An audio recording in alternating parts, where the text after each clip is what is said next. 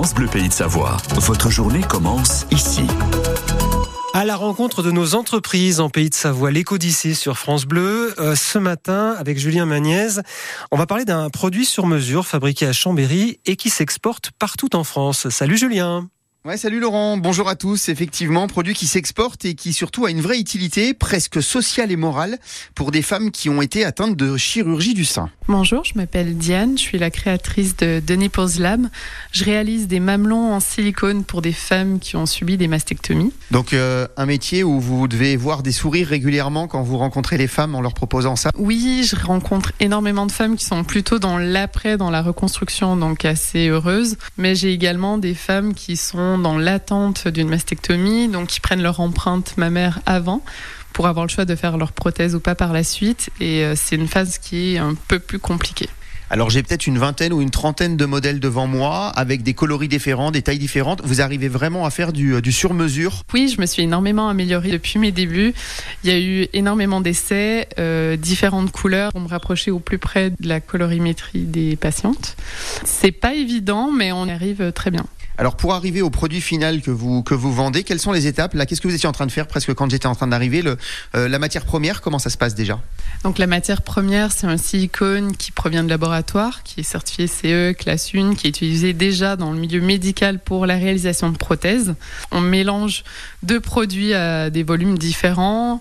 On incorpore euh, un colorant pour arriver à la couleur de la patiente.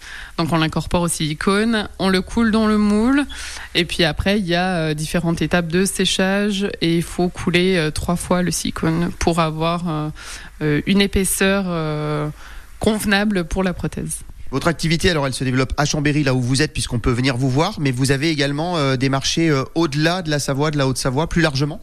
Oui, plus largement. Donc j'ai, euh, je dirais, euh, un peu moins de 10% des patientes qui viennent ici dans le local. Tout le reste, c'est euh, à distance. Je leur envoie leur kit d'empreinte. Elles prennent leur empreinte. Il y a tout un explicatif avec des échantillons de couleurs pour qu'elles puissent voir quelle, quelle couleur se rapproche le plus de leur mamelon.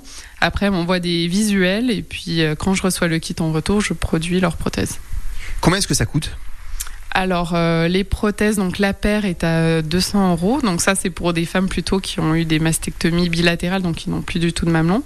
Et pour le sur-mesure, on est à 350 euros, sachant qu'il y a six prothèses, ce qui permet d'avoir un roulement entre les prothèses. Et sur le marché, vous êtes positionné comment? Je suis assez bien positionnée. En tout cas, euh, je me fais euh, mon petit chemin tranquillement, mais sûrement.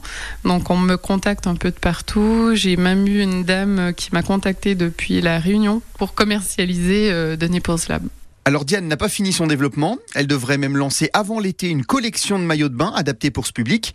Et puis à noter également qu'en plus de soutenir euh, ces femmes, elle soutient les causes en reversant chaque année 10% de son chiffre d'affaires à des associations. Merci Julien. Et bien sûr les codicites à réécouter sur l'application ICI, ICI par France Bleu et France 3.